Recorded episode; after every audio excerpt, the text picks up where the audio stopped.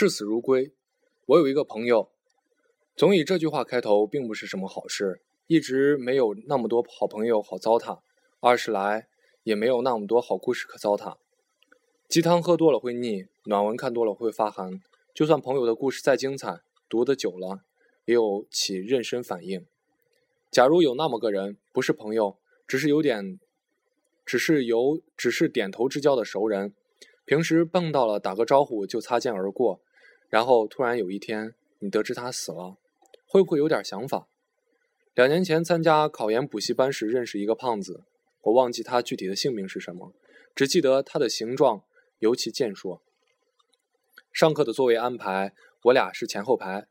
这个人说话很少，属于性子沉闷的类型，和我这种事儿逼，自然尿不到一个壶里，所以我和他几乎没有什么接触。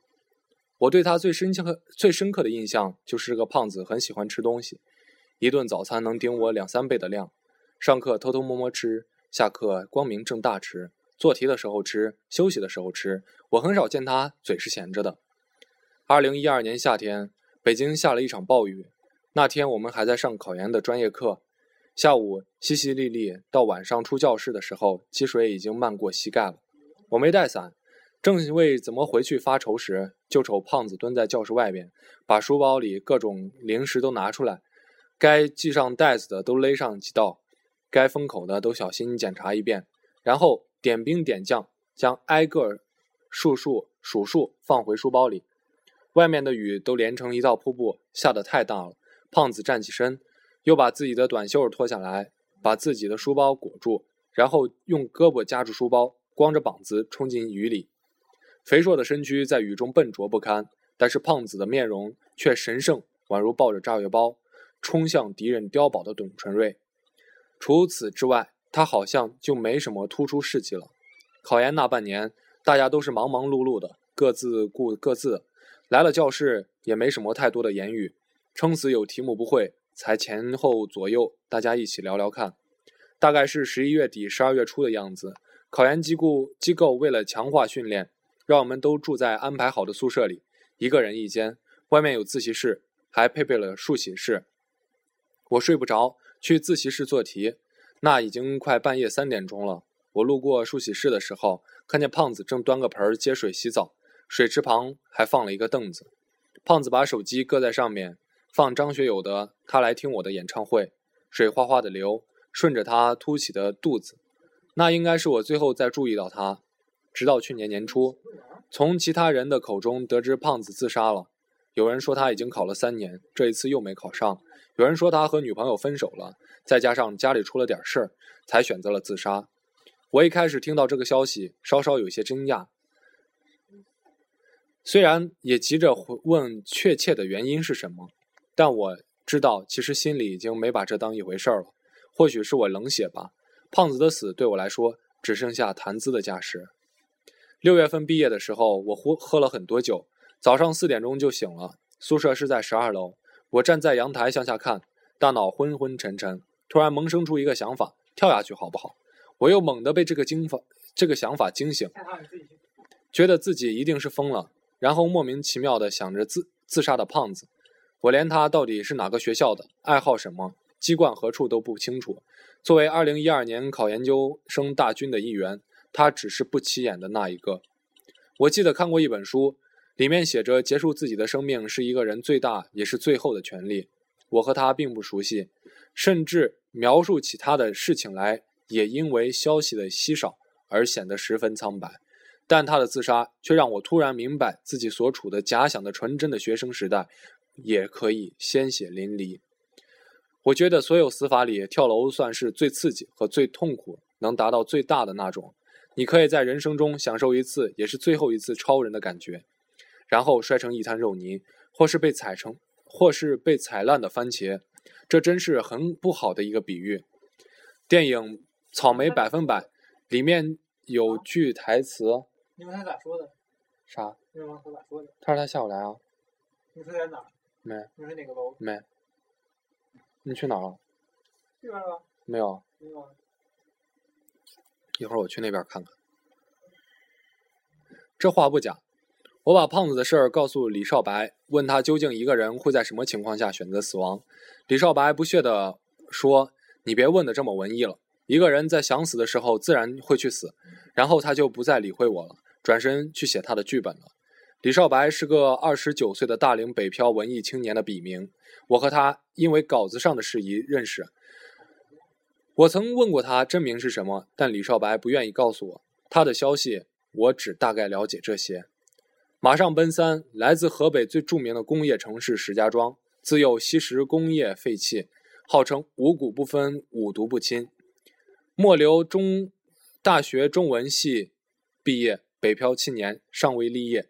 但是李少白说他其实有业，他是个剧作家，他要写一个惊天的剧本，写出来之后是扬文扬扬名立万的时候了。那个时候已经没有人能拦住他，他将是镇北京。镇纽约、镇伦敦的超级戏剧大师，就好像林元帅在门窗密闭、透不密不透风、满挂胸章的小屋里踱来踱去，看到自己的未来。主席走后，就轮到我了。李少白说：“可是戏剧界的主席莎士比亚同志几百年前就死了，现在谁也挡不住自己称王称霸的脚步了。”写了几行剧本，李少白对我说：“晚上一起吃饭吧。”我说：“好。”看蟑螂从他稿子边爬过。吃饭的时候选了中关村一家很小的馆子，在地下一层。我们点的涮锅，李少白还要了十瓶啤酒。我们吃了一会儿，扯了一会儿蛋。李少白挽起袖子让我看他的手腕，上面一道道的全是伤疤。我问这是咋弄的？李少白说：“割腕，我也想过自杀。你说人为什么自杀？不还是觉得没活头了？我毕业以后一直想找个编剧啊、文字啊这样的工作。”可惜都没如愿，但是人总是活的，我就先从保安干起，后来还在美间美当过超市收银员，在中关村的办公楼里打扫过厕所的清洁工，在野鸡学校上课跑保险，还拉过皮条。可是那真不是我要的生活，我就想好好写一个剧本，被人相中，拍成故事，这样大家就能看到我写出的故事。然而能力有限。没人相中，就只能拼了命混口饭吃。我对李少白说：“你就没想过回家？”李少白回答：“我这个毛病太多，但是回家啃老的事儿还干不出。我和爸妈说我在外面混得还行，温饱不成问题。有一年过年回家，实在没钱给他们买东西，我就去卖血。操你妈！没第二天我走路都打飘，但是还挺得住，因为没把卖血，因为。”也没因为卖血染上艾滋病。我白天工作，晚上写剧本，到后来实在扛不住了，觉得整个人都废了，开始出现幻觉和幻听。那段时间还嗑药了。说实话，嗑药不是好事儿。躺在床上，明明所有一切都安安静静的，但就像有人拿锤子一下一下砸着我对面的那面墙，砸一下心就颤一下。明明知道自己闭着眼，但好像就睁着眼。等亮，等天亮。有时候太阳照进来，醒了，那砸墙的声音不再有了。但有时候那声音遮住了太阳，我好像永远都无法醒来。李少白说：“现在自己在北京过得再差，也能省下钱寄回去。如果在其他地方打工，肯定没有这么好的条件。”李少白这么讲，我说：“你认识的不清楚，你是眼高手低。离开北京也许能好过点，更稳定。你没把自己的方向把握好。”李少白说：“你说的也有道理，但我已经把大把时间耗在这里，明知自己慢慢往下沉陷，可是想拔脚也晚了。自杀的时候我也想挺多，我觉得赖活着终究不是好，不如好死。我把手腕拉了一条口子，看着血流很疼，但是我最后也没死成。我觉得我不能死，我还有爸妈在，我死了没人养他们，所以我得活着，哪怕像条狗。”哪怕自己生活的再烂，哪怕吃屎，也得让他们过得好一些。我们喝完酒出来，走过街天桥，走过街天桥，李少白被风一吹，头有点晕，趴在天桥上干呕。从顶好大厦到这边，能远远的看到李少白租的房屋，就在北大南门附近，一间六个人上下铺，一个月五百块钱，一个屋里三间房，一共住十几号人，共用一个厕所。李少白现在的生活过得好一些，他在一个广告公司负责出门跑宣传，外加发小广告，还打一个一份超市的零工，一个月能挣四千多。他摇摇晃晃地站起来，张开胳膊，像在拥抱寒冷的空气。他张嘴大喊，像是败犬的狂吠。我看着他的背影，将帅帅谁都想做，将帅谁都想做，但却少之又少。大多数还是拼死拼活葬身此处的小卒。站在这里，你能感觉到那种他妈的悲壮。说实话，我觉得李少白没有创作的才才华，他写的东西就是一坨屎，但他还活着，像蝼蚁一样伟大。很久以前，一个同学给我打电话，问我还在北京吗？我开始压根儿没听出来他是谁，直到他自报家门，又往前倒腾了好久。我才想起自己确实曾经和这么个人同学一场，都快十年的事儿了。我说我在北京呢，怎么了？你来北京玩玩吗？他电话里说不是，我来北京治病。听其他同学说你在北京，好久不见了，想问问你有没有空，咱俩有时间聊聊。我犹豫了一下，说好，然后问清楚了医院的地址和病病床号。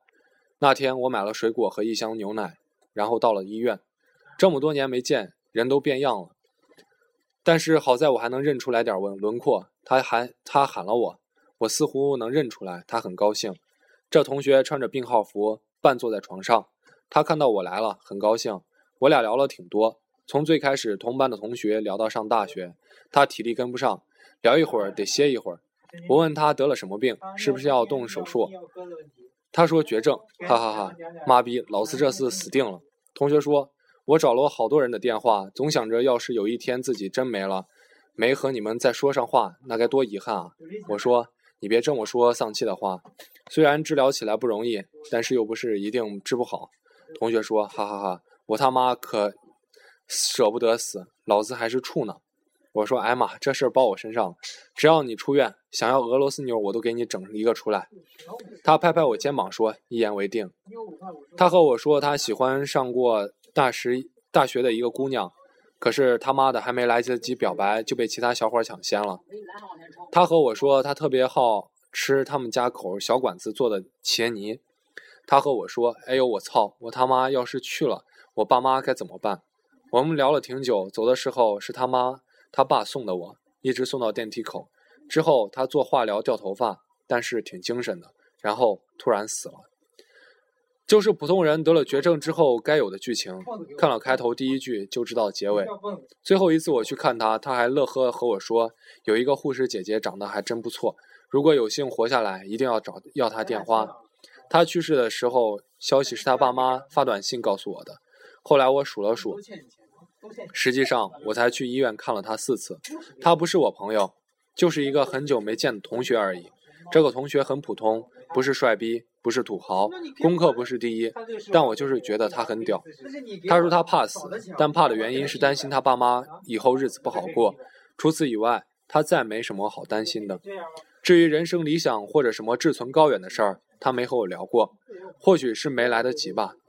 故事里面的人写叶四剑，倒也 倒地不起，那都是剧情，我不会当真。